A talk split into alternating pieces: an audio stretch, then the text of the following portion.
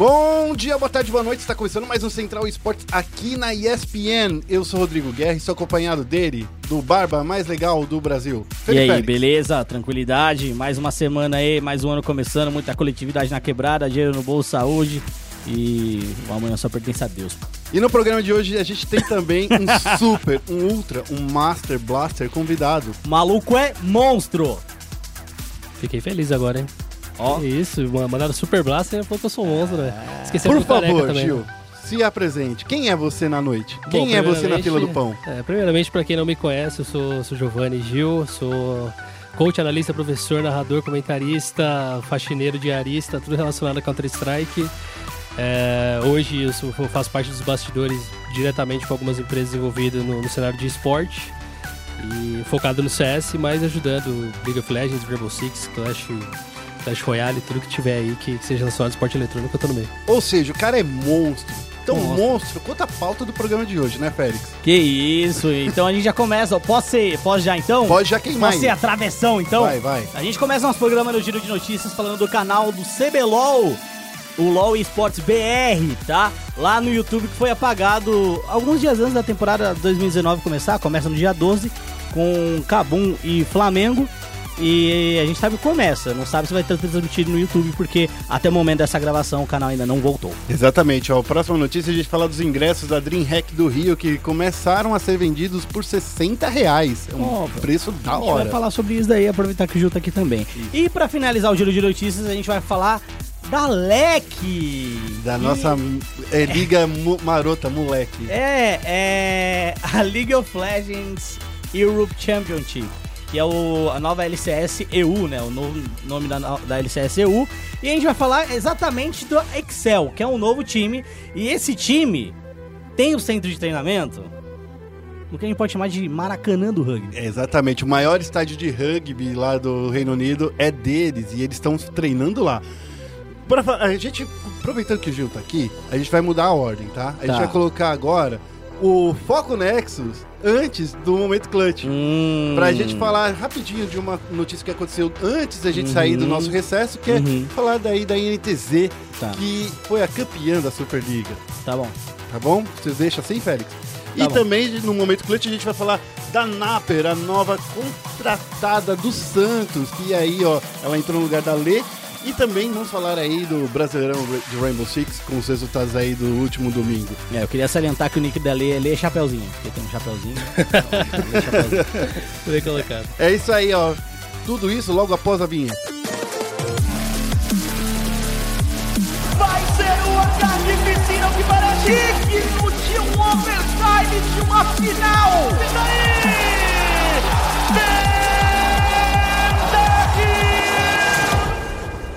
Começando aqui com o giro de notícias, então a gente vai falar aí, ô Félix, do canal do YouTube do LoL Esports BR. Isso. É, a gente tava comentando aqui com o Gil antes, né? Que era um canal que tinha um milhão de inscritos, 4.200 vídeos, É muito vídeo. muito vídeo, e que ele está literalmente apagado. Até agora, no momento, esse canal não existe. Você procura no YouTube, ele não acha. Você que entra no, na URL antiga, não acha também. Olha só, Félix, que coisa é essa? É, a provável exclusão do, do canal aconteceu. é, Não sei se é exatamente, mas aconteceu aí, pelo menos em que se tocou na madrugada de domingo pra segunda-feira, algumas horas depois da Riot ter agendado todas as transmissões do primeiro split também. Então ela agendou todas as transmissões do primeiro split, é, acho que são 84 transmissões, Isso. que ela agendou tudo de uma vez. É, e isso muitas vezes caracteriza spam.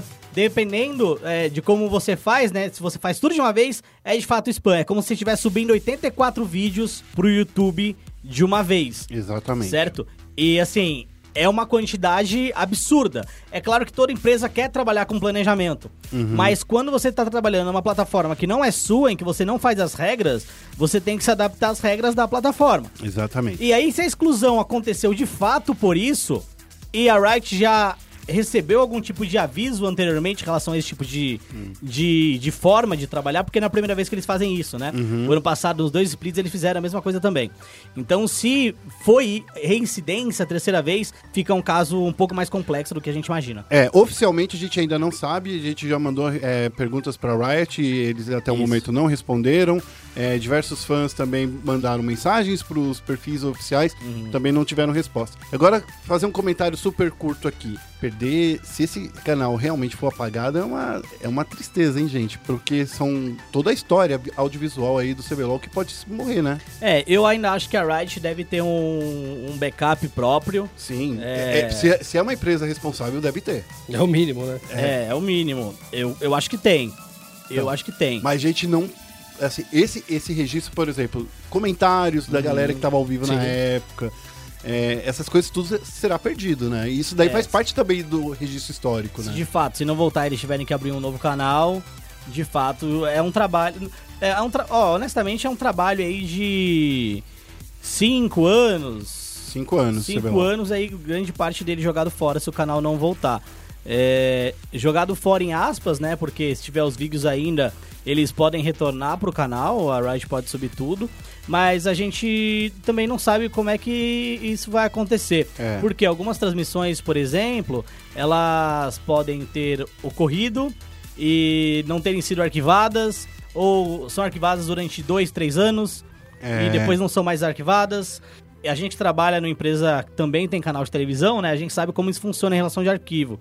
Então, de alguma forma eles têm que ter esse backup. Sim. Se não tiver, talvez o próprio canal da Twitch ajude também a resgatar, né? Se eles puderem fazer download do conteúdo deles. Isso, mas isso se a Riot fez a parceria com o Twitch, né? Porque a política do Twitch, o Gil talvez saiba, saiba me responder um pouquinho melhor, é de manter as últimas quatro transmissões, né? Isso. Porque isso é normal, né? é, mas eu acho que tem. Tomara que eles tivessem feito uma tem. parceria. É, a notícia é triste, mas é... E é complicado porque, por mais que a gente queira informar vocês dos detalhes, se a É. gente passar da linha de coisas que a gente especula e coisa do tipo, pode ser uma desinformação também. É. Então a gente vai se ater aos fatos. O canal não está no ar ainda, ocorreu essa questão é, que a gente interpreta como spam, porque o sistema do YouTube interpreta como spam, Uhum. certo? É, então pode ter acontecido isso. A gente não sabe se volta ou não. É isso aí. Bom, a próxima notícia aí, ó, a gente vai falar da DreamHack do Rio, que tem os ingressos sendo vendidos a partir de 60 reais. É, o evento, né, a gente já falou isso diversas vezes, vai acontecer no Parque Olímpico entre os dias 19 e 21. Ah, o, o, o preço da- do ingresso de abertura é de 60 reais. Né, é para quem é estudante e, e quem levar um quilo de alimento. É, não, É, não, Não, só não, isso. não, não, é, é, para quem é estudante, para que paga meia entrada, e 120 é inteira. Isso, é meia entrada para estudantes, é, defici- pessoas com algum tipo de deficiência, é, pessoas com mais de 60 anos e é, pessoas de 15 a 27 anos é, de baixo poder aquisitivo. Uhum. Então, essas pessoas são as pessoas aptas a pagarem meia entrada. E vale lembrar que esse é daquela coisa que todo organizador de show gosta de fazer, é o primeiro lote, né? Então é o seguinte, primeiro lote. primeiro lote é o mais barato de todos. Conforme Isso. foram passando os lotes, vão ficando mais caros esses ingressos. É. Mas sabe Então, por que isso é feito? Ah. É justamente para fluxo de caixa. Porque às vezes você precisa do dinheiro para pagar alguns acordos em curto prazo. E Uhum. aí você abre esse primeiro lote com um valor mais barato. O segundo lote já seria o valor normal.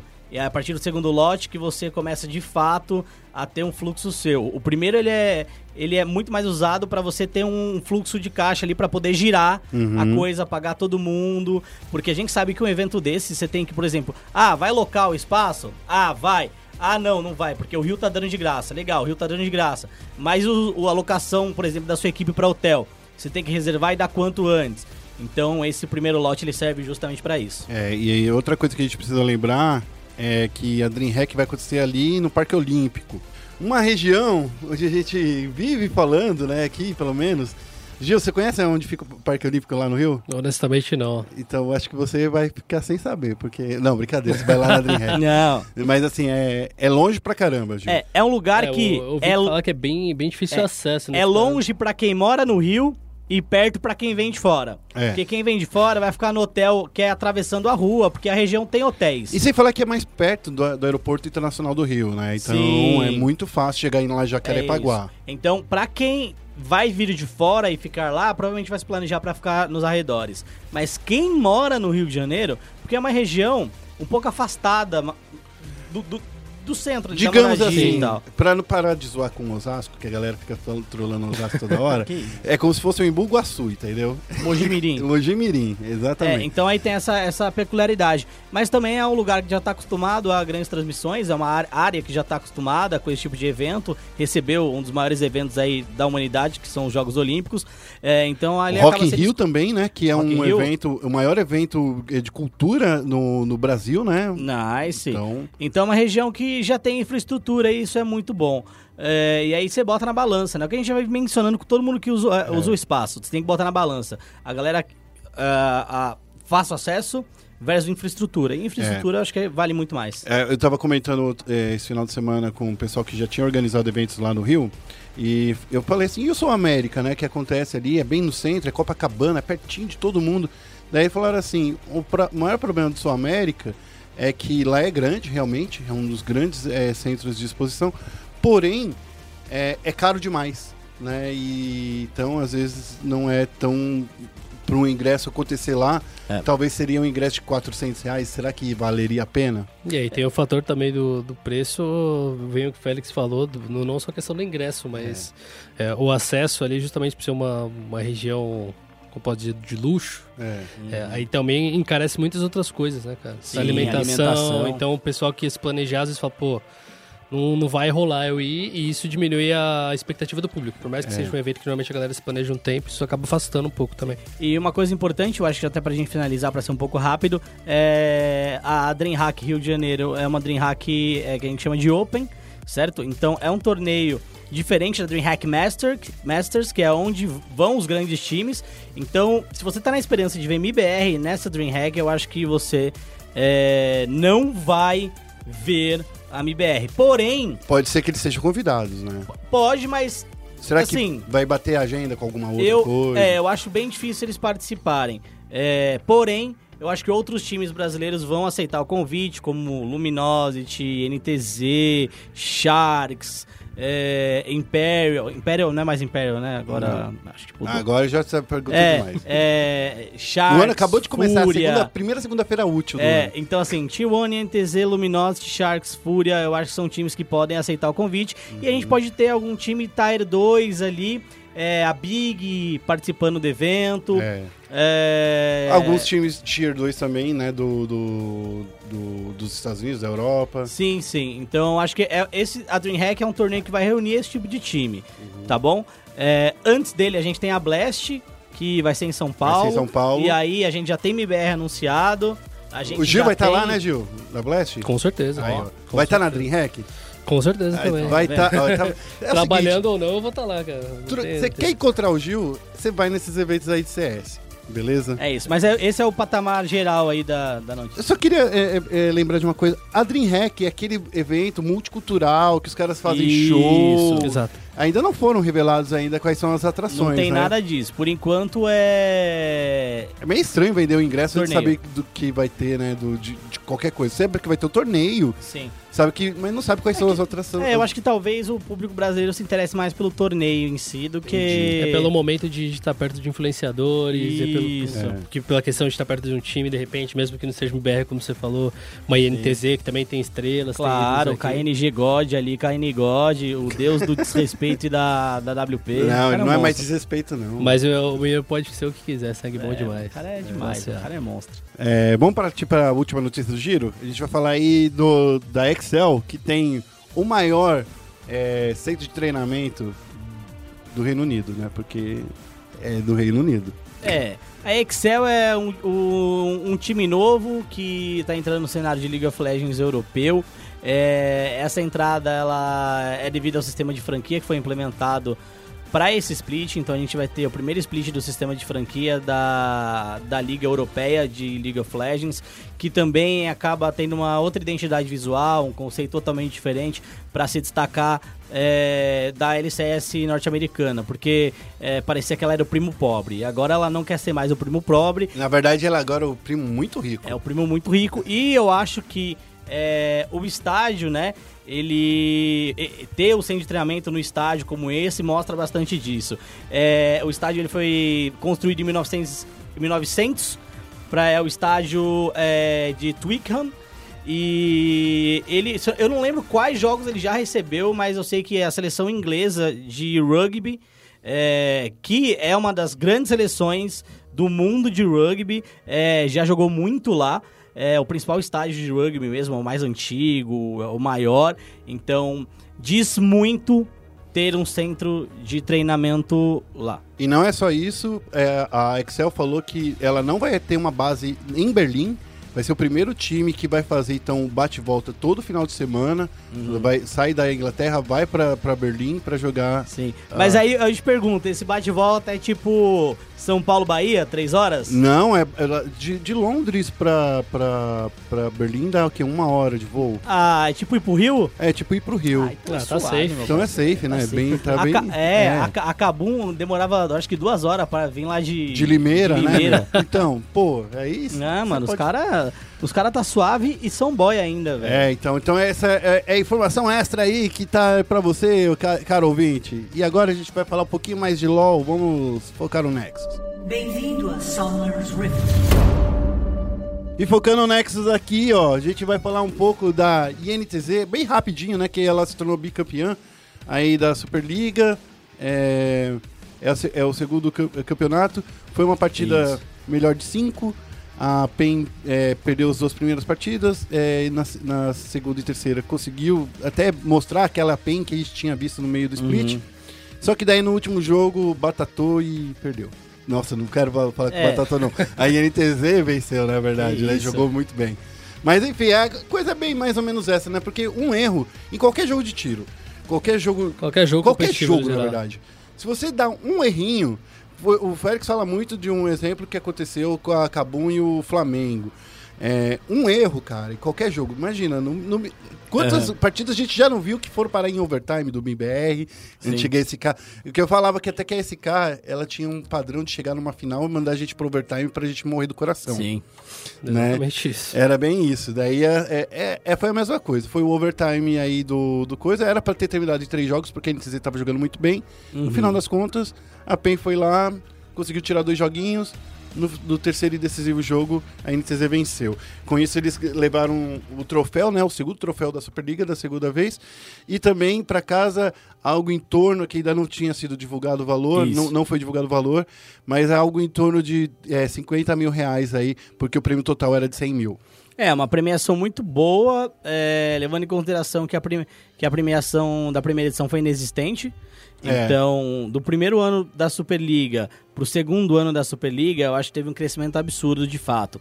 Eles foram para um lugar maior, né? Trocaram a Live Arena pela BBL, é, a Arena Nova da BBL, inclusive, é, que podia de fato receber público de uma maneira aconchegante. A região, né, das melhores, né? A região do Brás ali a gente sabe que de noite pode ter um problema ou outro com violência, assalto, coisa do tipo. É, mas eles têm segurança é, no local e tal. Só que você não vai é, ir a pé. Você não vai sair a pé de noite para pegar o metrô. É porque é... o metrô, por mais que seja pertinho, eu já eu, quando eu vou para lá, todos uhum. os finais de semana, quando eu tava indo na Superliga, era 10 minutos andando. Sim, sim. Então, assim. Ruas escuras. E ruas é, escuras. bem escuras. O... É uma evolução e em relação à NTZ, né, o segundo título, óbvio, tá de parabéns. É, o ano passado foi campeão da, da Superliga, mas teve um CBLOL pífio. Quase, né, sei é, lá, quase o pior da, da, da campanha. Da, justamente. Da, né? e, e aí eu queria até ressaltar, e na verdade pode ser um, um comentário meio estranho que eu vou fazer, porque é o famoso morde a sopra, né? Eu acho que o Tai foi um dos grandes nomes da, da INTZ no torneio inteiro. Na final também. Tirando na primeira rodada que ele veio de suporte, né? É, ah, mas aí. é, e aí a gente sabe por mais que você jogue bem, o, torneio que você tem que focar é o CBLOL. É, comemorações são válidas, né? Ele mencionou lá, ah, nossa, tá aí pra você que ficou me julgando quando a PEN caiu. A PEN caiu, você foi um dos culpados, inclusive. É. É, não tem como tirar algumas coisas da, do seu peso. Ele e o Lupe. do- das suas costas, é. É claro. E, e, assim, legal vencer o título, é legal, tá de parabéns, jogou muito bem, tem que manter esse nível é, jogando no CBLOL, que é a principal competição. Então não adianta se vangloriar por títulos pequenos quando o seu grande objetivo ainda está distante. Por É importante, pequenas glórias são importantes, tipo a MBR vencendo a Zotac o ano passado, certo? Foi, foi o o único torneio que eles venceram, é, né? é, é um título pequeno, mas dá um gás. É. Pode Não, te eles- eles ajudar em outras a- coisas. A Mosh também. Ah, Outro é torneio verdade, pequeno é também. verdade. jogar. Pit. Pode ajudar em outras coisas. Em 2017, por exemplo, o, quando eles venceram o CS Summit, ajudou muito na retomada deles. Então, é, esses títulos menores te ajudam a massagear o ego Ganhar e- confiança. e, e te ganha, é, é isso mesmo, faz você ganhar confiança. Mas não confunda confiança com arrogância e entenda que os resultados ainda é, principais ainda podem vir, estão por vir, se você fazer de fato. E já que você falou aí de CBLOL, só pra falar Hum. que começa o CBLOL nesse final de semana, né? São é, os oito times tradicionais, né? Oito ti- tradicionais não, são oito times com É. 84 partidas no total, já que todas as Isso. partidas serão disputadas, né? Porque é tudo melhor de um. Isso. E a estreia começa com Flamengo e Cabum, né? É, é uma retomada da última grande final, né? Do que teve aí no CBLOL. E depois vai seguindo aí com o Vivo KD Uppercut, Uppercut que é ex-IDM, Pro Gaming versus Redemption e NTZ versus CNB. No domingo é Uppercut versus Kabum, é Vivo Cade contra CNB, o Redemption contra INTZ, que é o, o confronto das irmãs, né? E Flamengo versus é, Pro Gaming. Então fica aí, esses são os confrontos também do CBLOL. A gente não sabe nada o que comentar porque eles passaram aí uns meses sem jogar, principalmente o Flamengo aí que tá desde setembro sem jogar. Isso. Bom, vamos deixar passar essa primeira semana também, vamos ver como é que estão os times. Eu acho que o, o assunto hoje principal é, é outro, É, mas é importante ressaltar que agora os times jogam tanto no sábado quanto no domingo. O que é muito bom. Muito bom. Se você perdeu o confronto da sua equipe favorita num dia, você pode ver no outro, certo? É, Até mesmo o VOD fica mais fácil, você vê só uma partida. Justamente. Então. É o que eu gosto, por exemplo, de quando a gente é, vê da, da, da BPL. Sim. Porque como são partidas únicas, né, da Brasil Premier League, você consegue ver uma partida. Você não precisa Uhum. ficar, tipo, três horas numa Sim, transmissão, coisa e tal. É, e é um modelo também que se assemelha bastante aos torneios internacionais, né? Essa questão de MD1 e tal. Óbvio que essa mudança não vai ser responsável para o Brasil vencer alguma coisa no LoL, mas já é importante que você pode, se for inteligente, criar uma rotina similar e adaptar ela e já chegar preparado caso você chegue num torneio global. Só, só pra dar um, um outro parecer sobre isso, também ajuda você mudar a sua estratégia de um dia pro outro, testar Sim. coisa nova, você treinar a sua semana. Aquela Preparando mais cada equipe. né? Aí, aí eu já não saberia entender essa É, é né? aquele pegar de surpresa, pegar o de surpresa. Boa, Aquela é. estratégia sacana, quando... Saca- sacaninha, Ah, facilita. é. Exatamente. Ah, É Às vezes você Sabe aquela um banana de jogo, estranha já- que você, faz, que você vai fazer? Você faz assim, vou fazer uma banana diferente. Vou fazer uma cobertura da banana diferente. É, basicamente isso. Mas- Mas eu acho legal da, da forma de trabalhar porque você consegue abordar diferente. Eu, eu acompanhava o LoL há dois anos atrás, mais ou menos, que tinha muito do... Algumas equipes começavam o início do jogo muito pegado e deixavam o final do jogo mais cadenciado e outras que começavam lento, início e aplicavam sistema. E dá pra você mesclar isso de um dia pro outro. Obviamente que demanda muito mais treino, mas... Mas deve ser um... É a um possibilidade pouquinho. estratégica, né? Exatamente. Mas já tá também todos os confrontos agendados, então você sabe quem você vai Exatamente. enfrentar. Então não é pegar de surpresa 100%, né? Uhum. Essas coisas. Bom, agora a gente vai falar aqui uma- de um assunto que o Gil domina. Vamos pro momento clutch. Okay, team, follow my command. E aqui no Momento Clutch, quando a gente fala sobre exatamente os jogos de tiro em primeira pessoa, especialmente Counter-Strike e Rainbow Six. E eu quero saber do, do Gil, que se ficou sabendo aí dessa movimentação que aconteceu recentemente aí no Santos, que recebeu a Naper, que entrou no lugar da Lê. A, a Naper, ela já tinha jogado pela, pelo Santos há alguns tempos, mas ela ainda tinha contrato assinado com a Team One, É, mas agora eu acho que eles chegaram a uma conclusão aí, e tanto é que foi nessa semana aí que a Naper se uniu em definitivo com o time do litoral paulistano. Que É do litoral hoje? Eles estão lá? O, C- o CT sei, deles é não. lá? Até onde eu sei, o centro dele só é na capital. É. Mas é bem legal, de qualquer forma. Da, da- tanto do Santos quanto da Napper são duas coisas que eu gosto demais, cara. A Napper é uma das, das pessoas que me acompanhou desde o início no CSGO em, em específico. É uma irmã pra mim e eu fico muito feliz também porque o Santos é meu time do coração, né? Ah, é? É, Então Santos- tá unindo o útil ao agradável? o hein? útil- unindo o útil ao agradável. E eu fiquei bem feliz com isso por, também porque a equipe do Santos não tinha WP. É, então você meio que traz uma função para uma equipe que estava indo bem, mesmo sem ter uma, uma, uma sniper de, de ofício ali, e não tinha ninguém puxando esse armamento, e faz muita diferença. E a Naper, para mim, é, apesar da- das estatísticas a favor, do, por exemplo, do time das Lindas, agora do- da, da atual equipe da Vivo Cage também, é, eu acho que a Naper é disparado melhor a WP do cenário feminino, ela tem muito a crescer ainda e, e vai ajudar bastante o time do Santos, que vem numa crescente, tem, tem ótimas jogadoras também, jogadores que eram desacreditados por boa parte do cenário feminino, mas se dedicaram bastante esse ano, e obviamente com a ótima estrutura que o Santos propicia também. É, uma coisa que a gente vinha falando muito, o Gil, é, aqui no programa, é sobre o cenário feminino do, do Counter-Strike, né? A gente fala sempre... A gente sempre tenta mostrar que as meninas são muito boas, né? E você, cara, tem uma vasta experiência aí. Você conhece jogadores do, do Brasil inteiro. É, eu, eu só queria que você reforçasse o quão importante é ter o cenário feminino ativo. Que nem o Santos está trazendo aí uma equipe, a T1 tinha uma equipe ativa, no- acho que ainda vai continuar. É, ainda não foi falado quem entra no lugar da, da Naper, né? Que, que, quem estava vindo de lá. E a gente sabe que a Vivo Cage também montou uma equipe muito forte aí. Fala aí, só pra parar de ser eu e o Félix falando, que gente, toda hora a gente fala assim, é muito importante, é muito importante. Vamos ouvir alguém que tá dentro da comunidade falando isso também. Cara, eu não, não só questão da importância, mas eu também apoio bastante o cenário feminino desde sempre, porque o meu início como profissional de, como treinador profissional foi no cenário feminino, inclusive junto com a Naper. É, na época de, a gente é, defendia as cores da Pichal, que a Pichal chegou ajudando num momento muito importante. Pouco tempo depois foram para Pro Game. E, e eu acabei seguindo pro, pro caminho do, do cenário masculino, foi onde a gente acabou ganhando destaque. É, o cenário feminino ele, ele ajuda de várias formas, é, não, não só a questão de, de ah, as minas jogando, é a questão de fomentar mais o cenário. Porque você. Eu não acho que isso entra como segregação, qualquer coisa do tipo. É, da, da voz, né? Como a gente vive dizendo, as minas é uma- é uma coisa muito importante. Outra.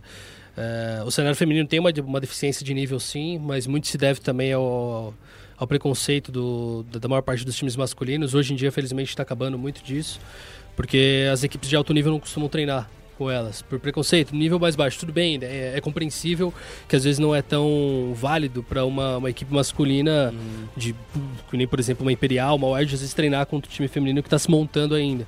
Mas às vezes é importante, pelo menos, você se der um mapa e um mapa de treino ali, muito aprendizado.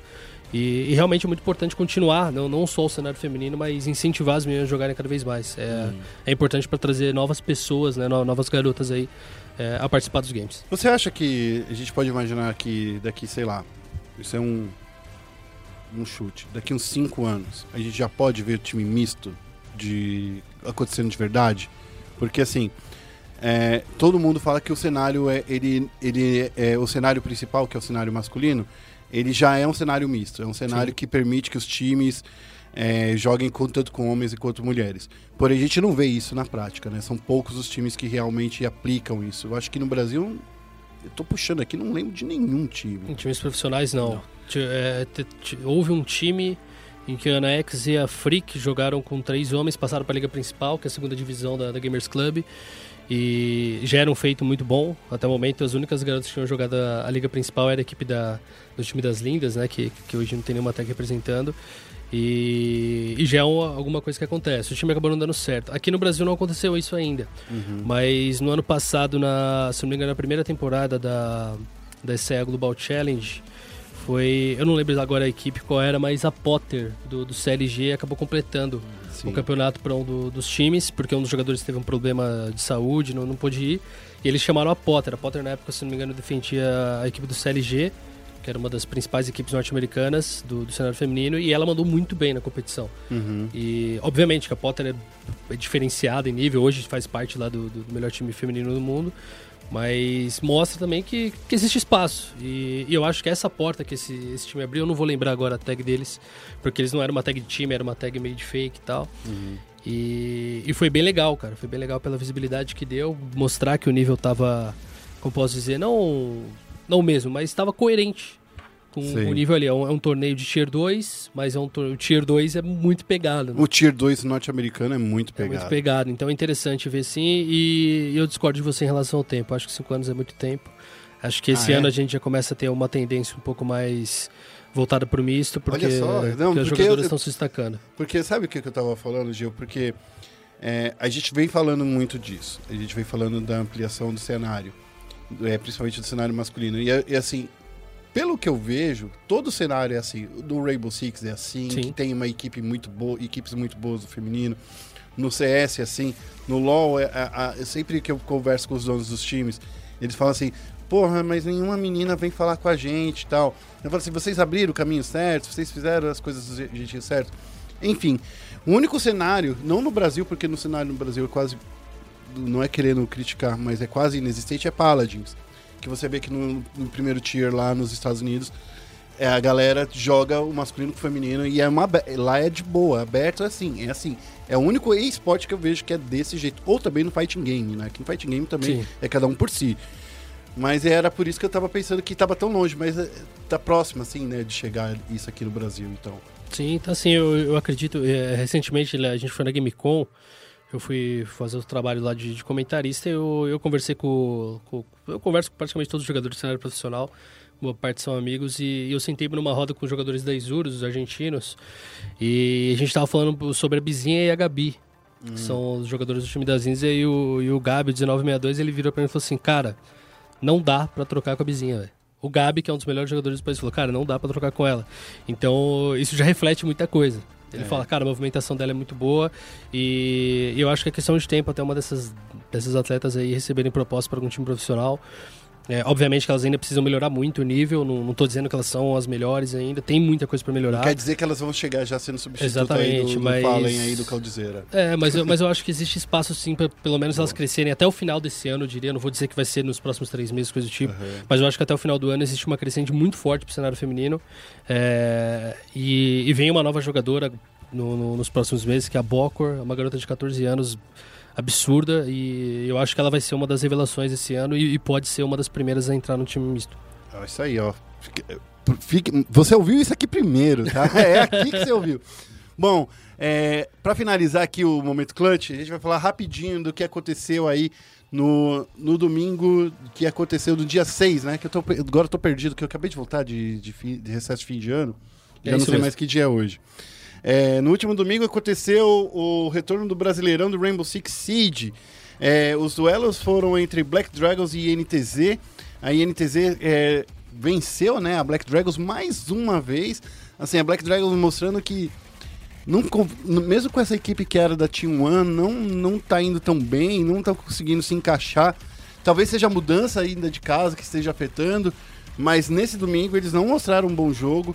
Chegou algum momento assim que sim, parecia que ia vencer a NTZ, mas depois a NTZ venceu os dois mapas, foi super, na minha opinião, tá? Foi mais tranquilo do que imaginava. E depois Immortals e Red Devils que empataram, né? Cada um um mapa. E vou te falar uma coisa, hein? Red Devils vai dar é, dor de cabeça pra essa galera aí é, gringa que está no Brasil, né? Os estrangeiros que estão no Brasil. É, gri- gringa não, né? São É, os estrangeiros, é, os times As estrangeiros que estão no organizações Brasil. gringas. É. É, então. Eu, vou- eu vou ser bem honesto, eu, eu sou adepto da simplicidade. É. Pra mim, se a organização é estrangeira e os jogadores são do Brasil, a organização é estrangeira. É. Eu sei que no CS, e aí adotaram isso pro Rainbow também, é a questão de, ah não, se os cinco são brasileiros, o time é brasileiro. É. Mas, pra mim, se a organização é estrangeira, é organização estrangeira. velho. Eu digo que o time é brasileiro a organização é estrangeira. É, Aí é, é, é isso. É isso. Então fica, ah, mas o time brasileiro, MBR. Não é mais brasileiro, né? Bom, É, eu acho que uma coisa bem legal do cenário de Rainbow Six Siege é que vira e mexe aparece um time novo, mas não tão novo, é, fazendo coisas bem legais logo no início da temporada. No início da temporada quando os times eles é, fizeram mudanças entre si, podem estar ou não estar jogando de jeitos diferentes, e isso acaba surpreendendo muito o adversário e a eles mesmos, porque você acaba patinando, você tem mais chance de deslizar em algumas coisas. Você não tá tão treinado quanto você estava antes. O novo jogador, ele pode trazer um aspecto diferente positivo no longo prazo, mas no curto prazo ser ruim. E aí a gente tem esses times que são é, novos, aí eu vou falar da Red Devil, né? Tem esses times que acabam sendo um pouquinho mais novos ou algumas formações com algumas diferenças que acabam te surpreendendo, e é isso que a gente vê no início de temporada, e é isso que a gente vai ver, eu acho que até a terceira rodada mesmo do- da competição. É, então, ó, é, só pra finalizar, a rodada terminou, né? Na verdade, Félix, essa é a, era a sexta rodada, a desculpa. quinta rodada, é, desculpa. a terceira rodada desse ano, É, desculpa. isso. É, Do- essa era a quinta. ano. Porque a janela, ela É, é foi no ano estranho. passado, né? É que começou em, É. é, em novembro do ano passado, É. daí rolou uma mini pausa por causa da, da Pro League, Sim. daí rolou uma mini pausa por causa do, do, do recesso de de fim de ano, ano. Então, assim, era E aí, aí deixaram. é, aí rolou a janela de transferência. É, bem É. parecido com, o campeona- com os campeonatos europeus de Sim. futebol. Sim, daí rolou a janela de transferência também. Isso. Enfim, bom, só pra mostrar aqui como ficou a, a, a tabela, ficou assim: em primeiro lugar, a FaZe Clan com 10 pontos, empatada com a Team Liquid também com 10 pontos. Em terceiro lugar, a NiP com 8 pontos. E em quarto lugar, a INTZ com 6 pontos. E em quinto, sexto, sétimo e oitavo estão empatados com 3 pontos a Black Dragons, INTZ, Immortals e Red Devils.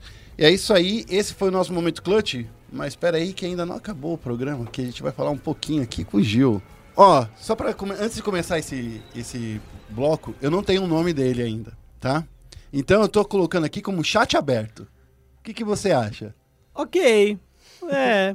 Como é o, o Gil é o primeiro a entrar nessa sabatina, né? Então, assim, olha só, eu, eu sou muito temerário, porque assim, quantas vezes a gente trocou ideia na vida, Gil? Umas Ide- quatro.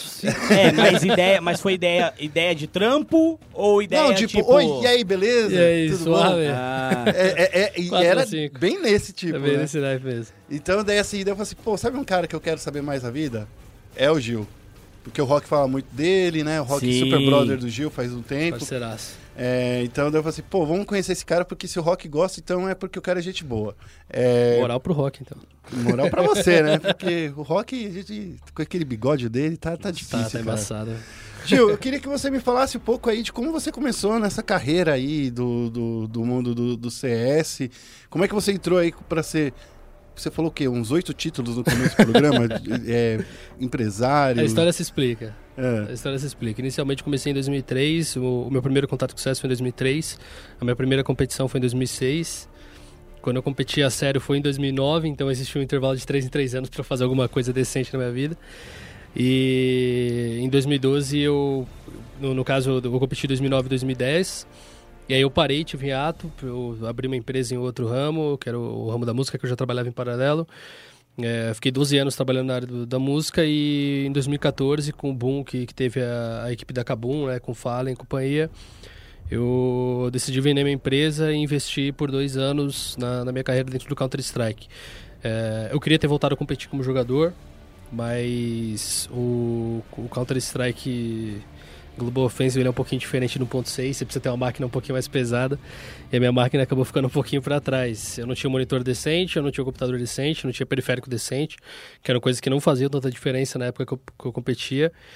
E, e com isso eu acabei ficando um pouco para trás. Meu dinheiro acabando da empresa, as coisas começando a apertar e, e eu acabei insistindo tudo. E eu comecei a insistir como treinador no cenário feminino, que era onde eu vi um pouquinho mais de oportunidade de aparecer. Pouco tempo depois eu, eu cheguei no Cap, que hoje é narrador estabelecido do Rainbow Six S, Uhum. xadrez, dominó, que você pediu pro Cap ele narra. E aí eu falei pra ele que se, ele se eu podia comentar alguns jogos da Liga Feminina, que eu entendia bastante do cenário, entendia um pouquinho de CS. E aí ele falou, olha, eu tenho uma vaga aqui na Liga Pro, se você quiser fazer. Eu falei, beleza, legal. Tipo, na época a Liga Pro pegava 30 pessoas na Zubo. E, e eu fiz um comentário em relação a uma, uma das movimentações do IDK, que hoje está na T1. Falei que ele tinha agido que nem um batatão E, e a, uma namorada dele na época me chamou pra jogar um pug e tal, e joguei com ele. Ele chegou e falou: O que, que você falou de lá de mim? Eu falei: Eu falei que você jogou que nem um batata. Ele falou: Da hora, você é um cara da hora, velho. e aí, a partir daí, a gente começou a jogar alguns pugs. E ele ficava pedindo pra eu passar cal. Ele era capitão de um dos melhores times do Brasil. Eu achava isso uma afronta. Porque o cara pediu pra eu ficar passando o cal em jogo. E ele falou: Cara, eu gostei de jeito que você passa cal. Vem ser treinador e capitão no meu time. Que era Inova, o segundo melhor time do Brasil na época, atrás do, do G3X.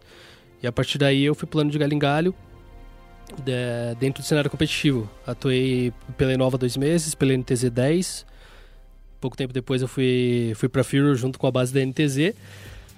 E, e aí no último ano, no ano passado, eu larguei tudo isso aí para fomentar um pouco mais o cenário, co- através de investimentos, trazer empresas de fora, é, empresas que não estão ligadas diretamente ao, ao esporte. E no fim das contas eu acabei tendo conseguindo ah, conciliar com análise e comentários. E também faço narração quando não tem nenhum narrador disponível. É quando a gente. Aquele famoso quebra-galho também, eu tô né? aí pro, pro que precisar, cara. Relacionado a Counter-Strike, é só contar comigo. né? Bom, mas é assim, é, é que é uma coisa que a gente fica é, vendo, porque é, você é uma das pessoas que. Eu sei que eu comecei a acompanhar o cenário do, do esporte mais de perto. é, eu, eu comecei a seguir algumas pessoas. Você foi um dos primeiros caras que, eu- que o Rock me indicou pra seguir. Que ele falou assim: ó, segue esse cara, que ele vai te ensinar muita coisa. é, principalmente no CS, né? Que é uma das. é uma- acho que é uma das áreas assim que tem tanta história. Tem tanta coisa pra você aprender, tantas jogadas diferentes pra você aprender que não é com seis meses de, de, de, de vendo passado que você Sim. vai aprender. E como é que veio esse, essa sua vontade de, de ser técnico, de. Porque ser técnico no CS é muito complicado, né? Não é uma posição que os jogadores dão muita. É, como se posso dizer? Não dou muito crédito. tá? Exato. Eu, eu- só complementando a pergunta do Guerra, que é uma- eu acho que é uma pergunta muito boa e muito inteligente, é, e trazendo um- alguma diferenciação também. Porque a gente olha no cenário do League of Legends, parece que o- os técnicos são mais respeitados. Até porque o jogo tem menos tempo do que o próprio CS, do que o CS tem. Sim. O CS tem muito mais tempo. Então, grande parte da galera que tá jogando CSGO também jogava 1.6.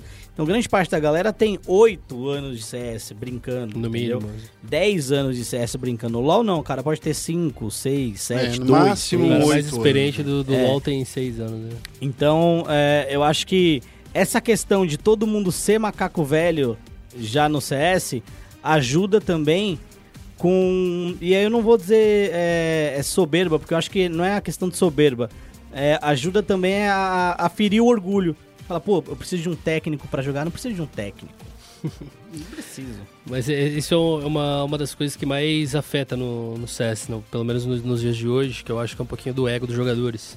É, até recentemente eu, eu- fiz uma entrevista para um dos portais voltados só pro CS, que é o The Clutch, e eles perguntaram qual era a maior dificuldade que eu, que eu tinha na, na carreira de treinador.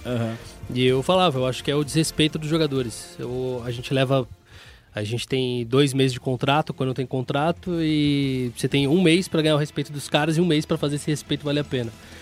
E, tipo assim, uma das coisas que, que mais me, me deu crédito no geral foi o fato de ter o IDK, que era o capitão da equipe, é, era o melhor jogador da, da equipe também na época, chegar e falar: Ó, esse, esse cara vai ser nosso treinador e, e é isso aí, quem discordar tá fora. Tipo, basicamente foi isso. Sim. E, e eu ganhei o respeito deles no primeiro momento, que foi numa uma situação de jogo, que eles começaram a se desestabilizar de um jeito, desrespeitando um ao outro, tiltaram, né? Como a gente fala na, na gíria.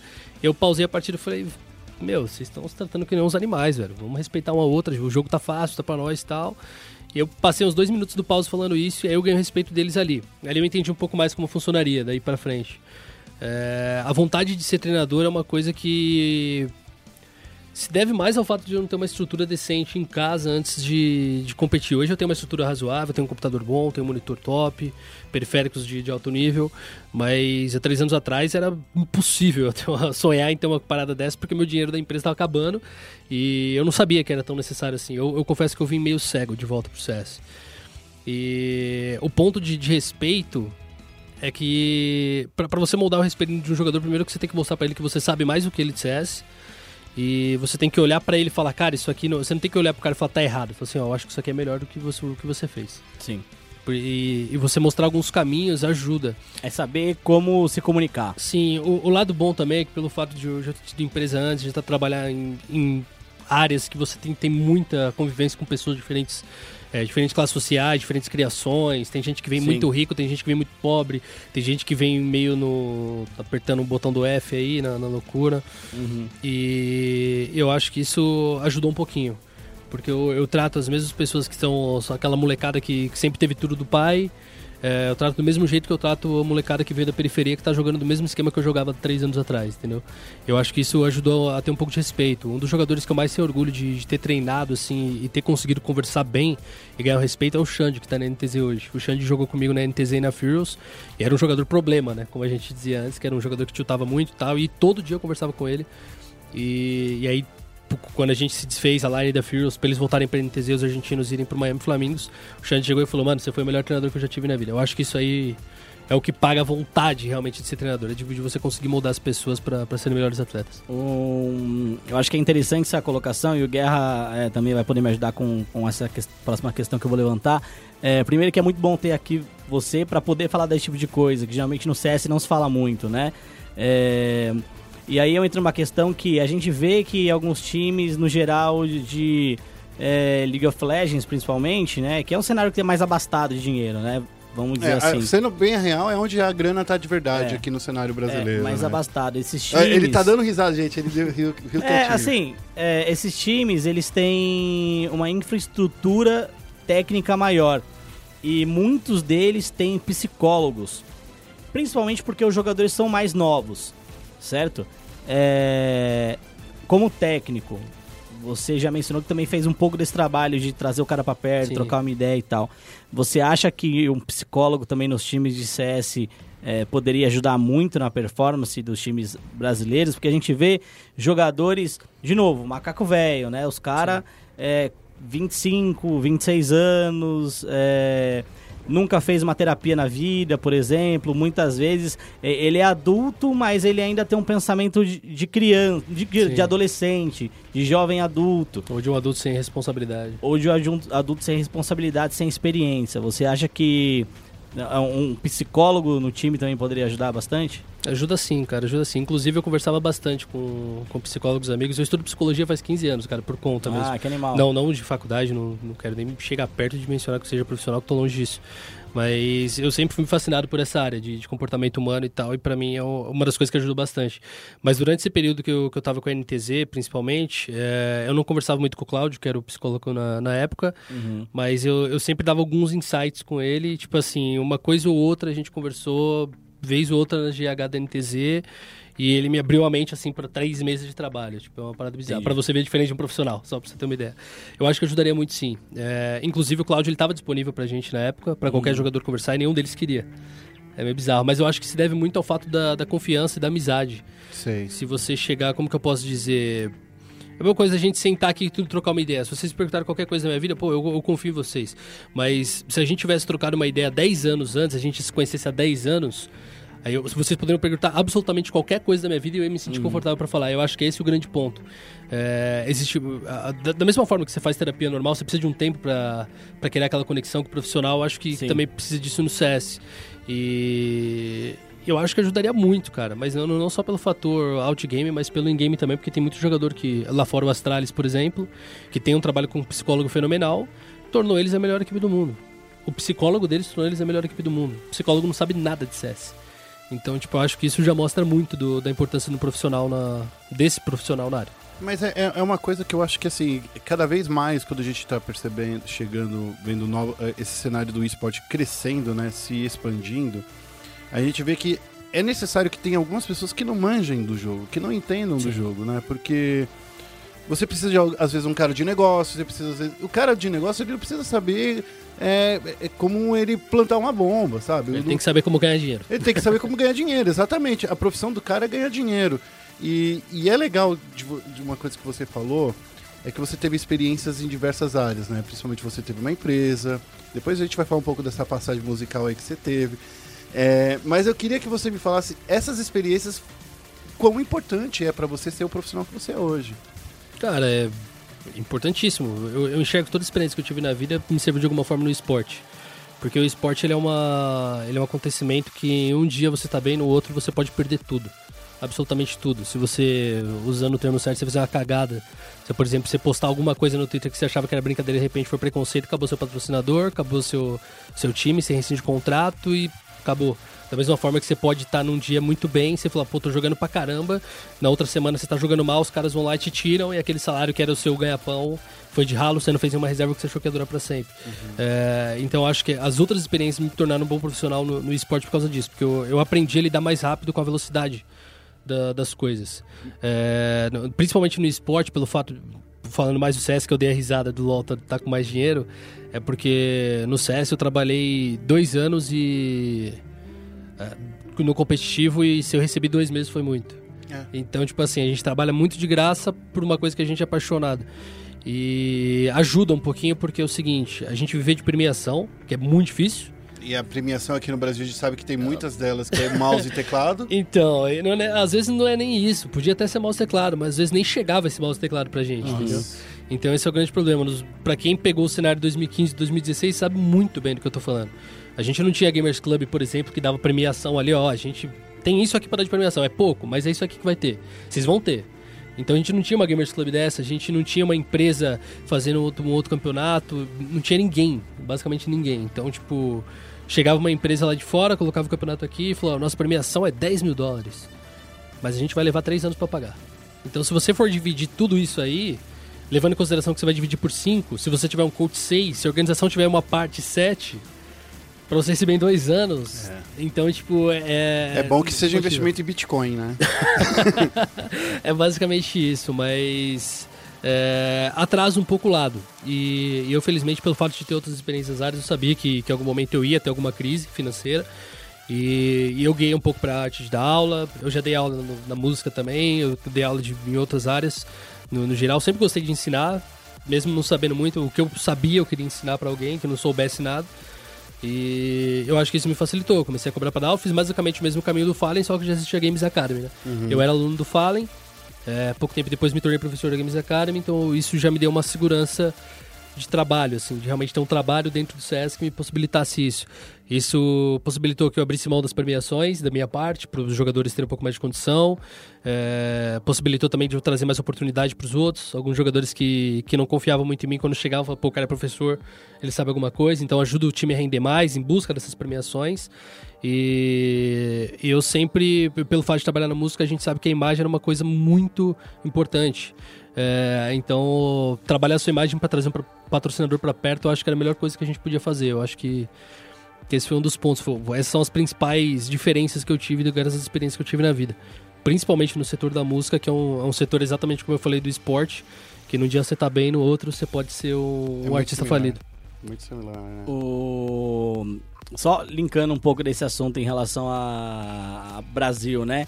É, Como se diz, quem viveu essa época sabe como era.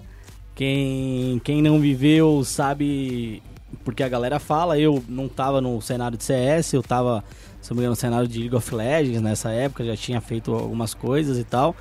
É, Mas hoje a realidade é um pouquinho diferente também, né? Quando a gente olha também as próprias organizações, assim. A gente, se você olhar há três anos atrás, você não tinha uma Team One com um banco de investimento por trás agora também. Você não tinha a Fúria com o, o Akari fazendo mais um investimento. É um grupo de investimento, na É um Fúria, grupo né? de investimento. Você também não tinha o time da NTZ, que tem NTZ e um grupo de investimento também atrás. Então, A Redemption, né? Com a W7M é, também. a Redemption. Então, é é uma questão que de evolução de mercado. E eu acho que hoje também o cenário. É, é engraçado isso, porque a gente fala de todos esses times, mas eles, eles têm jogadores brasileiros, mas eles não estão no cenário brasileiro. Então a gente tem meio que um cenário duplo. Ainda tem um pouco do 2016, mas tem uma parte que já mudou. Então não é só mais um time que só que tá lá fora, só o Fallen com o time dele. A gente tem outros times que estão lá fora também, com recursos. Podem não ser grandes, gigantes, mas são recursos que possibilitam os times a operarem, né? E aí possibilita você de ir pra fora também ter um salário, pelo menos. Sim. que é o caso da Tijuana. Mas o, o que tem hoje no cenário, o brasileiro, que, que me agrada bastante, é, não querendo criticar, mas meio que criticando já, é que a gente não tem as organizações do LoL, as organizações da BCDE, por exemplo, investindo no CS. Aham. Porque existia um descaso quando a BCDE entrou no CS, que era pra fazer a Copa Brasil, que era a XLG na época, e só se pagava o que a XLG pagava de ajuda de custo. E aí, se a XLG não pagasse, dane-se o contrato que você tinha feito comigo, entendeu? Era basicamente assim. Então existia um certo desrespeito. É, mas obviamente que foram importantes porque trouxeram mais visibilidade, trouxeram a torcida. Eu tenho vários seguidores da, da época que eu era da NTZ. É, assim como eu tenho certeza que Landim, Tatazinho, DZT tem muitos seguidores da PEN. é, e isso ajuda no- de uma forma geral. Mas o que, o que é bom no CS hoje é que todas as organizações que estão no CS e estão dando condições para jogadores são organizações de CS. O T1 hoje tem um time de LoL. Mas ah, lá atrás já era um time de CS e se tornou um time de CS muito bom com investimento. Cacavel segurou muito tempo tomando prejuízo, acho que até hoje ainda tomou bastante prejuízo no CS, é, para dar uma estrutura para os jogadores e possibilitar que os jogadores sonhassem. É, então, tipo assim, o, o- o- o que faz o CS crescer no Brasil hoje são pessoas interessadas no CS, não pessoas interessadas no dinheiro. Porque o dinheiro, por exemplo, da Fúria, é, aqui no Brasil, os recursos deles, é, obviamente que eles tinham patrocínio, um grupo de investimento por trás, mas eles tinham patrocinadores. E para ter esses patrocinadores entregar um, um ROI absurdo Uhum. pra eles é difícil. Sim, mas a Fúria se pagava. Pelo menos a informação que eu tinha é que a Fúria se pagava. Não ganhava, mas se pagava, o que já era difícil. Aí você vê uma equipe como a Team Wild, que recentemente saiu por, motivos é, avessos né, do, ao cenário do esporte eletrônico. Temos a Imperial hoje, que é uma equipe voltada só para Counter-Strike. Tem o, o Crossfire também, mas fo- foco no, no CS. A gente tem a W7M, que agora tá indo pro LoL. Já tinha uma equipe de Fortnite, Clash Royale também, mas começou no CS. É, Começou muito acho- bem na W7M. Começou, pegou um dos melhores times do Brasil, É. fez um estudo muito legal. É, eu converso bastante com o Funari, que é o, que é o diretor de lá, e ele- toda hora ele fala, cara, eu- isso é legal de fazer, isso aqui não é, pô, eu tô fazendo isso aqui, se liga. Então, tipo assim, é um cara que o tempo inteiro ele tá interessado em fazer. Não é só questão de dinheiro e volta. Que, que nem você falou de ter um cara dos negócios. O Funari ele é um cara dos negócios. Sim. O cara é diretor de uma das maiores, dos maiores grupos de investimento do, do mundo. Sim. E o cara olha pro cenário de CS e fala, cara, eu quero aprender isso. velho. Eu, Isso, é- isso é absurdo. Eu, hoje na ESPN, eu sou responsável muito mais também por, eu- por negócio e relação editorial com negócio e tal. Já sentei, já pude sentar na mesa com diversas pessoas, inclusive com ele. Sim. É, e é interessante, né? Você olha o, os a- acho que a diferença do cenário não é uma crítica, é uma crítica de novo. O Guerra, ele, eu vou falar, o Guerra vai olhar pra mim, e vai me reprimir, vai me repreender. Mas é como eu vejo, eu vejo é, o, o cenário de LoL, ele parece muito mais brincadeira de herdeiro milionário, entendeu? É, do que o cenário do, do CS. No CS parece que são pessoas que gostam do negócio e gostam do jogo. É, no LoL muitas vezes me parece que são é, são pessoas que têm dinheiro entrando na brincadeira muito mais por, por, por diversão. É claro que isso vem mudando também aos Sim. poucos, até a mentalidade das pessoas que estão envolvidas, elas vêm aprendendo mais, vêm entendendo mais negócio, mas eu, eu sinto que no CS, por mais tenha menos público é, e consequentemente menos dinheiro girando no Brasil em si, as pessoas elas entendem mais de negócio do que no, no LoL. E, e eu acho que isso aconteceu, voltou a ter esse boom do CS por causa de tudo que a gente já viu, né? A Fallen é, e a galera juntando dinheiro pra ir pra lá, o investimento da Gamers Club, a Games Academy também. Então, criou o, Brasil criou o seu próprio cenário, entendeu? Sim. É, as pessoas criaram o seu próprio cenário. É, não vou dizer que a diferença do LoL que o LoL não criou, mas a empresa por trás do LoL criou o cenário brasileiro. Aqui no Brasil, os jogadores, os apaixonados, criaram o próprio cenário é, com dinheiro do seu bolso. Então eu acho que tem essa diferença pra mim aí. Eu, eu concordo em partes. É, eu acho que existe sim eu- essa ideia do, do herdeiro milionário que você falou, mas eu acho que ela ficou lá atrás. Sim, é, o que o tá, LoL- ela tá evoluindo, Sim, né? Ela mas tá eu, eu acho evoluindo. que ela, na, realidade ela já se matou lá atrás, porque na, na minha visão, pelo menos porque eu, que eu tenho de, de acompanhar nos bastidores, as empresas olham o LoL hoje da mesma forma que grandes empresas olham o futebol. É, elas olham e falam assim, cara, isso aqui não é um- uma coisinha de criança, não é uma brincadeira. É, porque eu, eu até fiz alguns estudos em relação a isso. O futebol em 1940 era um, obviamente que a gente não tinha televisão tão forte, não tinha rádio, essas coisas. E o pessoal falava assim, cara, por que, eu vou investir nessa, nessa bagaça? Por que, eu vou colocar meu dinheiro no time de futebol? Por que, que eu vou pagar pra um cara jogar futebol? E, e com pouco tempo, Você tá obviamente, lendo o livro Os Donos do Jogo, grande. é isso? Hã? Os Donos do Jogo, você tá lendo esse livro? Porque eu tô lendo esse livro e ele Não. conta justamente essa história aí Não, um na pouco. realidade não tô lendo, não, mas eu adoraria. Vou conhecer esse livro aí, vou É ler. com Donos do. Jogo, o nome é do, do, do Alexandre Stugart, Studart, que, é, que ele, é- ele era um apresentador aqui da ESPN Sim. E ele escreveu também esse livro contando a história do futebol e como o futebol se tornou profissional. Eu pensei que você estava contando essa história. Não, não, eu. Mas a história é bem similar, bem em relação sim.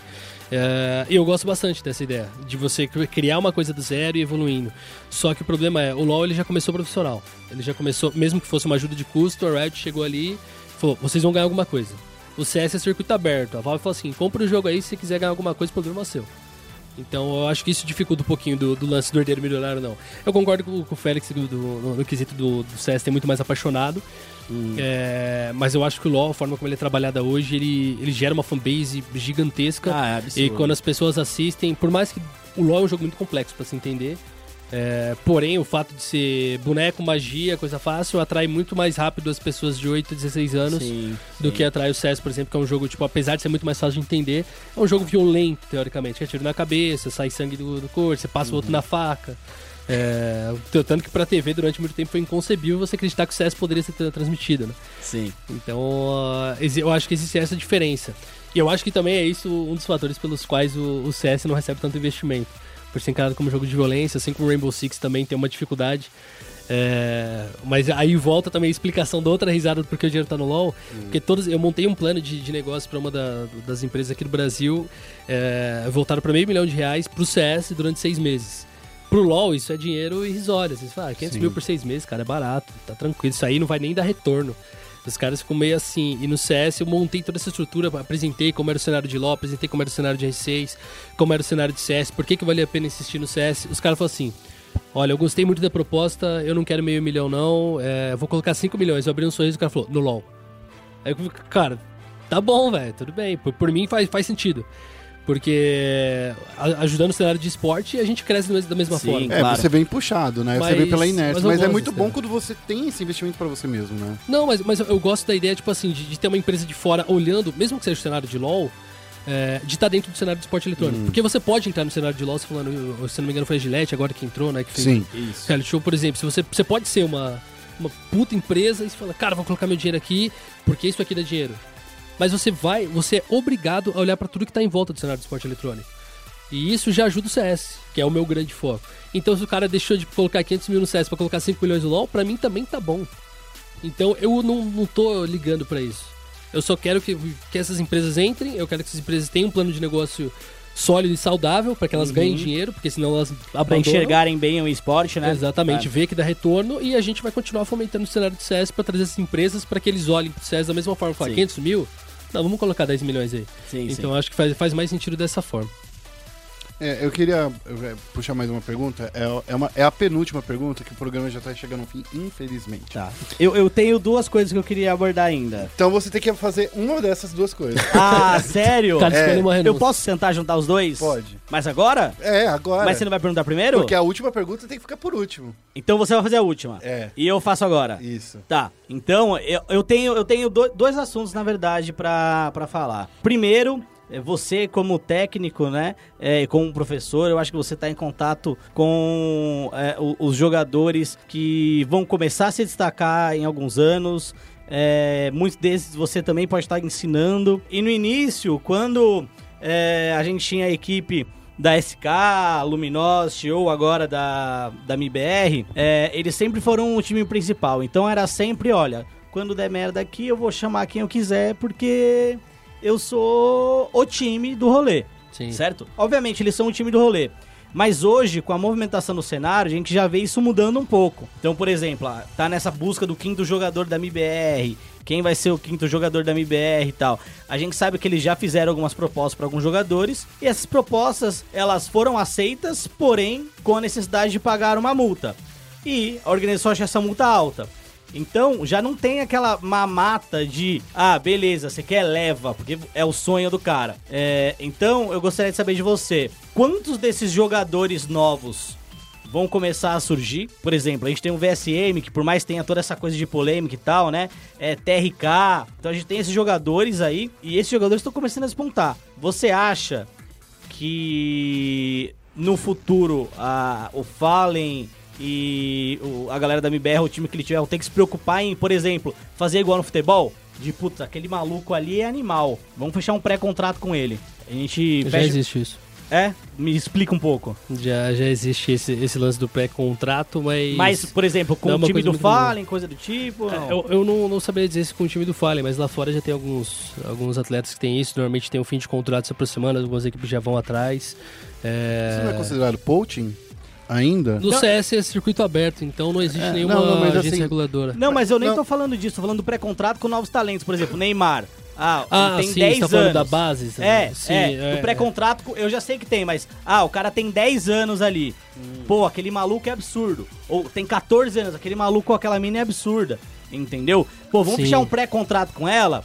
Daqui a 5 anos, se a gente quiser, a gente é, pode contratar ela independente de time ela esteja, entendeu? Sim, é, cara, eu acho que, que isso não é uma realidade pro esporte eletrônico no geral, porque é um cenário que muda de seis em seis meses. E eu acredito que, apesar de estabilidade, daqui provavelmente a gente vai ter de um em um ano, é, eu acho difícil. No futebol, por exemplo, no vôlei, esportes físicos, você precisa ter um pouco mais de talento e, e o talento ele se desenvolve com o tempo. O CS, obviamente, se você tiver talento, você pode ser um desses jogadores, do, do LoL também, no esporte geral. Mas eu acho que existe um limite de tempo para você desenvolver isso. E às vezes o cara de ele não vê uma oportunidade, não conseguir competir em alto nível tão cedo por causa de um pré-contrato, pode matar um pouco da oportunidade dele. Obviamente que isso é uma coisa pra gente conversar muito daqui uns dois anos, três anos, quem sabe. Mas hoje, pelo menos, eu não enxergo isso como uma grande realidade. Olha, o, é, agora que o Gil respondeu tão sucintamente, dá até pra fazer a segunda pergunta, Ah, né? então, mas eu, eu queria só Ah, fazer tá, uma tá. que, que, que você falando, você me deu um, um insight agora, na hora que você estava respondendo a sua pergunta. Como você é professor, você vai lá, é, ensina, descobre novos talentos. Uma coisa que a gente estava discutindo outro dia, lá na BBL, era a necessidade de ter escolinhas de esporte, seja de LoL, seja de Sim. CS, porque a gente sabe que é importante que novos talentos sejam descobertos. Sim. É, e é por causa dessa, dessa coisa que você me falou de não ter ainda um, um- um pré-contrato, mas quando você vê um cara que realmente é bom ali na, na- Como é que você fala assim pro cara, cara, investe mais nisso? Como é que você faz esse cara se manter no cenário que não é que nem no futebol, que você vai ganhar milhões, que você vai ganhar, sei lá, você, se você for do- daqueles 1% do futebol, Sim. que você vai sair do Brasil. Como é que você fala pra esse cara continuar investindo nisso? Cara, a primeira coisa que eu falo pra eles é: o- primeiro ponto é você tem talento, se você tem dedicação. É, O mas dinheiro vem depois? Mas eu acho que o dinheiro vai. Esse ano já dá- vai dar uma estabilizada no cenário profissional nacional. Estabilizar, eu digo que todas as equipes profissionais, ali o top 10, vai ter pelo menos todo mundo com uma condição de jogar, pelo menos ganhando mais do que um salário mínimo, que já é uma Que é estrutura. muito bom. que já é razoável pro É, CS. que é muito bom porque antigamente era nada, né? Sim, antigamente era nada, hoje tem um salário mínimo, equipes ganhando um 1.500 reais por mês, apesar de, de muita gente achar pouco, tá, algumas pessoas acham muito, né? 1.500 reais é um, um emprego normal, só que você vai estar fazendo o que você gosta, em tempo Sim. integral, com possibilidade de ganhar uma premiação que aumente seu churrasco. Basicamente isso. É... Cara, é difícil... Como, como eu posso dizer? É difícil chegar no cara e falar assim, fica. O cara, se ele tem o sonho, ele vai continuar, entendeu? Do, o, o jogador ele, ele vai olhar e falar, cara, eu, eu tenho real chance? Eu falo, cara, não. Se é real, se eu, assim, se eu falar que, que o cara não tem, ele fala, meu, matou. Eu falei, cara, você quer ter uma real chance? Você vai ter que se dedicar ao dobro. Ó, você tem que fazer isso aqui. Eu vou ensinar o caminho pra ele. Esse é o meu trabalho como professor, como instrutor, como coordenador, como tudo que eu faço dentro do CS é fomentar o cenário. Fomentar o cenário significa também revelar novos talentos. Uhum. E eu direciono. Tem um dos meus alunos que é o Fubá, ele chegou até a... Por pouco não foi profissional de LoL. E ele se destacou muito rápido no CS. Ele joga CS desde fevereiro do ano passado, meu aluno desde então. E hoje se tornou até um amigo e ele fala, cara, eu, eu sei que eu posso ir longe. Eu falo, cara, você pode ir longe. Porque você tem dedicação, você sabe como funciona uma, uma rotina profissional, você tem que abrir mão de muita coisa da vida. E esse moleque, toda vez que ele me olha, ele fala, Gil, eu vou ser um profissional. velho." É esse tipo de cara que eu vou colocar meu tempo, esse cara, esse tipo de cara que eu vou mostrar o caminho mais rápido, porque é o cara que ele não tem dúvida, ele sabe que ele vai ser, ele só quer uma ajuda para chegar mais rápido, entendeu? É, então, o que move muito dessas pessoas é o sonho, da mesma forma como é o futebol. Só que a diferença pro futebol, que nem eu falei pro Félix, é que a gente precisa ter um pouco de talento.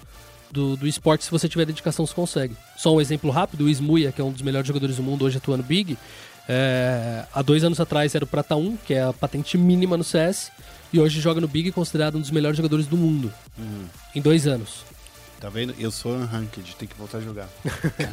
E uma outra pergunta, recentemente a gente teve uma entrevista do YNK pra, pra HLTV. HLTV.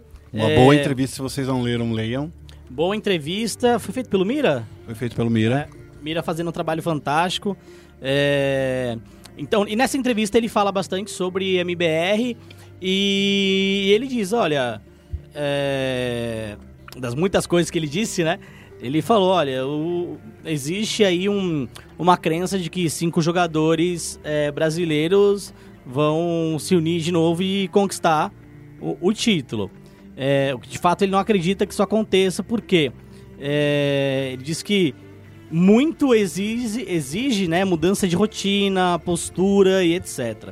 Então, do meu ponto de vista, foi uma crítica à postura é, dos jogadores da MBR. E aí, eu, eu acho que eu vou até apontar, porque eu não acho que tenha vindo do Steel e do Tarek esse tipo de postura, né? É, talvez tenha vindo, mas é, eu acredito que tenha vindo aí do Faller, do Fer e do Code, de maneira geral. É, porque a gente sabe que eles o, a- o time nunca teve um técnico de fato, assim. Teve os Zils durante um tempo, né? É, mas ficou muito tempo sem técnico nenhum. E aí trouxeram o NK no primeiro trabalho dele, né? Como técnico de uma grande equipe. E a gente viu que acabou não dando certo por diversos fatores apontados por ele. Você acha que, assim como a gente falou dos jogadores que você tem contato aqui no Brasil, é, Fallen, Code, Feire, qualquer jogador que for jogar na equipe da MBR, também precisa se abrir um pouco mais pra ter um técnico ali e falar pra ele, não, vamos fazer melhor, vamos fazer dessa forma que pode ser melhor, vamos tentar fazer diferente. Ou vamos tentar fazer algo de uma maneira que você não quer fazer, porque talvez seja melhor. É, cara, o, o- o grande problema que eu enxergo do Ian é que ele é sérvio, cara. O sérvio tem uma disciplina absurda em tudo, coisa que o brasileiro não tem. A gente gosta de jogar na diversão e outra, o CS é é a maior diversão de todo mundo. É, então acho que esse é o grande principal, o grande e principal problema que o que o Young encontrou na, na equipe brasileira. Eu enxergo sim que, que a equipe brasileira completa tenha muito mais chance de fazer do que uma, uma equipe mista. É, sim, pelo fato do- da nossa indisciplina em relação a horários e tudo mais. Mas se ele diz que isso não vai dar certo, que ele acha que não, cara, a história prova. A história prova. Todo time brasileiro completo fez um, tem um bom histórico. E, e eu enxergo que, obviamente, precisam mudar de, de pensamento, porque ele necessita uma evolução.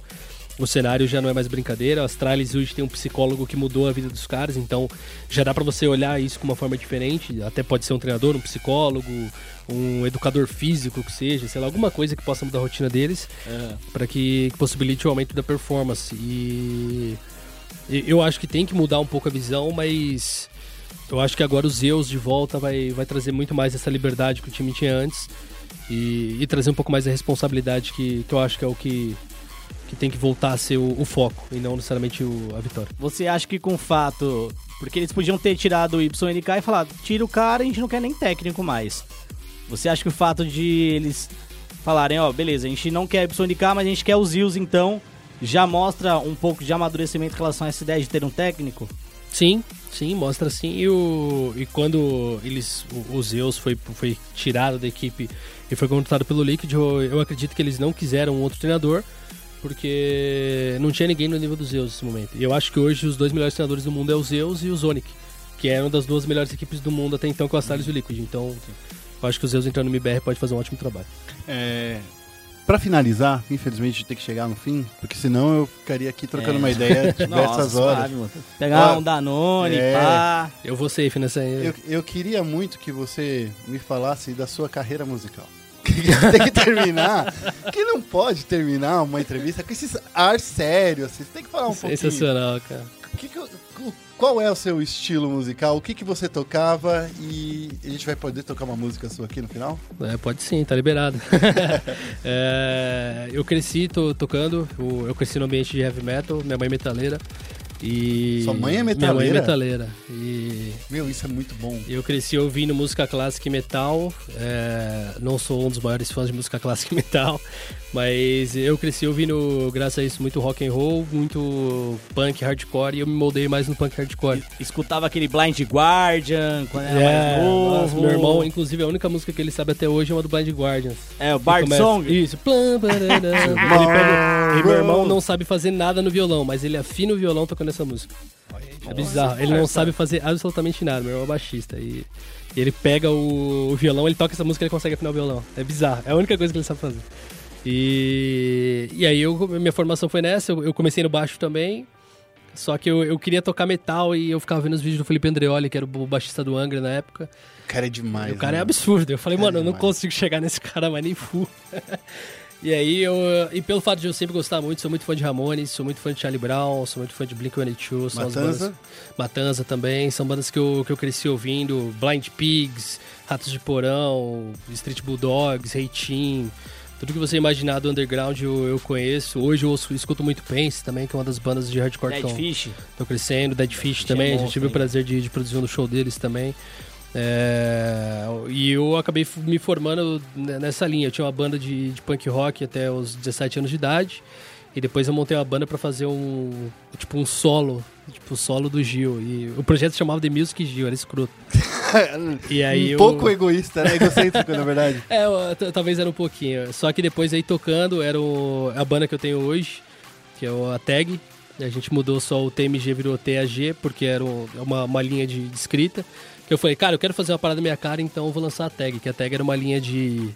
Que a gente usava no grafite, né? Quando você, você faz o seu grafite, você joga a sua tag do lado pra ver. A galera usa tag hoje no CS também pra tudo, né?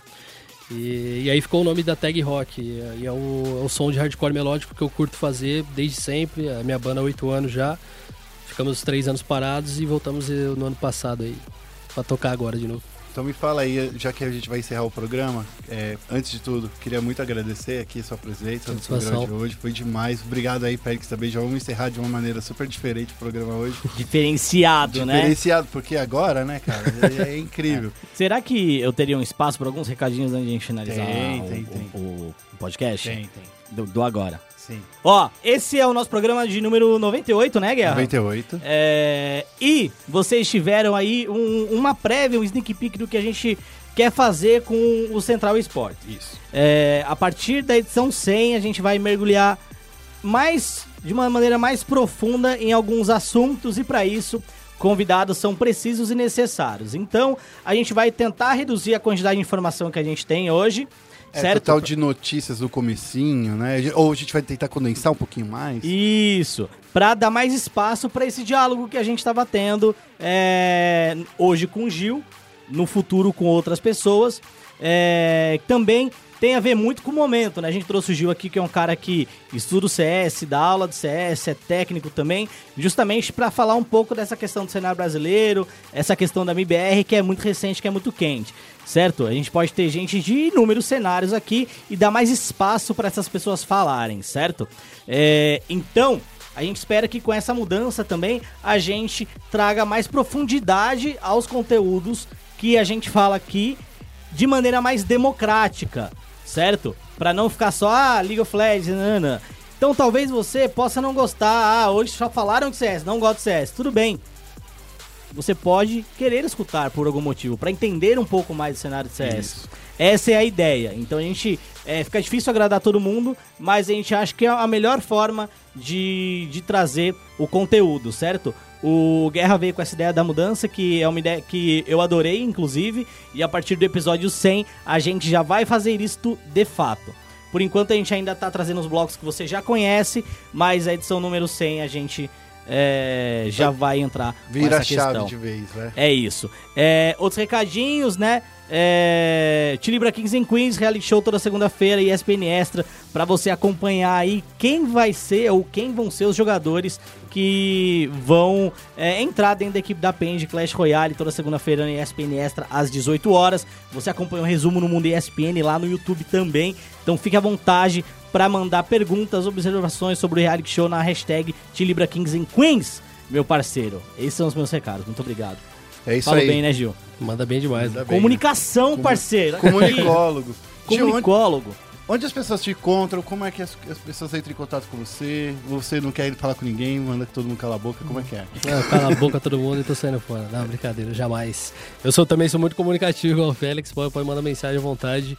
É, se for pra trocar ideia, eu prefiro sempre o Twitter, eu respondo muito mais rápido, tô sempre com o celular na mão. E Instagram, odeio que troquem ideia por lá. Se você vê alguma coisa no Instagram, manda no Twitter pra comentar. E é basicamente isso. Instagram é gil.denis, que é meu sobrenome. Ou se você quiser, acesse meu Twitter, que o primeiro tweet fixado lá tá todas as minhas redes sociais, que é o gil underline FPS. Voltado lá, careca mais brilhante do cenário sul-americano. Bom, esse foi o Gil, eu sou o arroba guerra e do meu lado, como todo o programa, o Feu Félix, arroba Feu Félix. Muito obrigado. Queria agradecer todo mundo, falar pra todo mundo entrar lá no nosso site, o spn.com.br barra esportes e também nas redes sociais. O- No Twitter é SPN Esportes BR, no Facebook é a mesma coisa, SPN Esportes BR. Então a gente fica aqui. Qual é o nome da música, Gil, que a gente vai ouvir? Pra poder sorrir, eu acho que é a mais, gostosinha de ouvir. Então a gente termina o programa ouvindo essa música aí. Falou, um abraço pra todo mundo e até semana que vem.